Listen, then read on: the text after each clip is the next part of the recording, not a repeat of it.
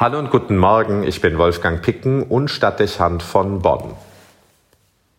1500 Flüchtlinge auf den griechischen Inseln im Osten der Ägäis haben seit gestern eine Perspektive und können mit einer Einreise nach Deutschland rechnen. Die Entscheidung der Bundesregierung ist auf den ersten Blick eine gute Nachricht, zumindest für diejenigen, die es betreffen wird. Gemessen aber an den Zahlen der durch den Brand des Flüchtlingslagers obdachlos gewordenen und der Tatsache, dass die Mehrzahl von ihnen bereits seit acht Tagen im Freien leben muss, darf es als Armutszeugnis gewertet werden, dass die Hilfe nicht umfangreicher und schneller auf den Weg gebracht wird. Dass Deutschland als erstes Land reagiert, mag noch ehrenvoll wirken, aber dass die Zahl der Flüchtlinge, die die Regierung aufzunehmen bereit ist, gemessen an den Möglichkeiten so gering ausfällt, wirkt beschämend. In den meisten Kommunen sind die Aufnahmekapazitäten hoch, weil die Flüchtlingsunterkünfte zu großen Teilen leer stehen, die man mit hohen Investitionssummen vor drei Jahren überall errichtet hatte. In den kommunalen Haushalten sind enorme Miet- und Betriebskosten eingestellt, ohne dass sie dem zugedachten Zweck zukommen würden. Die Politik hat sich zwischenzeitlich entschieden, die Aufnahmeverfahren an die EU-Grenzen zu verlegen und dort oder im vorgelagerten Ausland Flüchtlingslager zu finanzieren. Keiner, der diese Lager besucht, würde nicht melden, wie menschenunwürdig die Verhältnisse sind, in denen viele Menschen nach den brutalen Erfahrungen von Krieg, Verfolgung und Flucht leben müssen. Verwahrlosung, Kriminalität und verheerende Hygienezustände bestimmen den Alltag und setzen die Geflüchteten zusätzlich einem hohen Infektionsrisiko mit Covid-19 aus. Kinder und Jugendliche leben Monate und teils schon Jahre in diesen Verhältnissen ohne jede Aussicht auf Bildung und Perspektive. Zustände wie im Gefängnis nach einem Schicksal, das aufgrund menschlicher Not zu einer oft gefährlichen und langen Flucht gezwungen hat.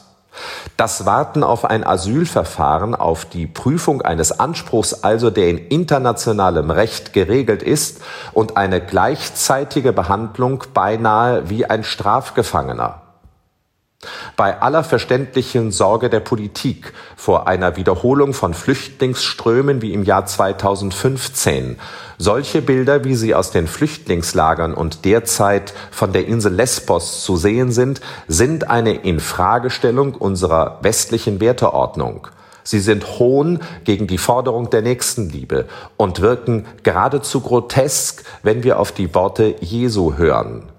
Ich war obdachlos und ihr habt mich aufgenommen. Dass sich die europäischen Länder zu keiner gemeinsamen Reaktion auf die Brandkatastrophe einigen können und seit Jahren regungslos zusehen, wie die Flüchtlinge in den Lagern in menschenunwürdigen Verhältnissen gehalten werden, ist ein Skandal und grenzt an eine Kapitulation der Humanität.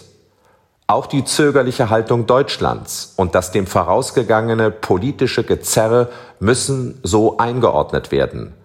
Es gibt Momente, da muss man aus moralischen Gründen erst eingreifen und den Betroffenen helfen und anschließend nachdenken, auch wenn es von anderen als Signal falsch verstanden werden könnte. Mehr als fragwürdig ist es, wenn solche humanitären Reflexe nicht mehr funktionieren. Fast macht es den Eindruck, als wolle man möglichst schnell das abgebrannte Lager auf Lesbos nur durch ein neues ersetzen und dann so weitermachen wie bisher. Nicht ausgeschlossen, dass man im vorliegenden Fall mit erneut zur Schau gestellter politischer Härte ein weiteres Zeichen der Abschreckung setzen will. Dass Tausende von Menschen, darunter eben auch viele mit berechtigtem Asylgrund, das mit einem würdelosen Leben bezahlen müssen und eine Generation von Kindern auf europäischem Boden so aufwachsen, scheint das Gewissen Europas kaum mehr zu irritieren. Ich schäme mich und stelle fest, so kann unser Land und unser Staatenbündnis nicht handeln, ohne dass die Grundlagen unserer westlichen Ordnung massiv in Frage gestellt werden und unser Bekenntnis zur unantastbaren Würde eines jeden Menschen zur Floskel verkommt. Deshalb, so darf es nicht bleiben. Es muss etwas geschehen, und zwar nicht morgen, sondern jetzt. Wolfgang Picken für den Podcast Spitzen aus Kirche und Politik.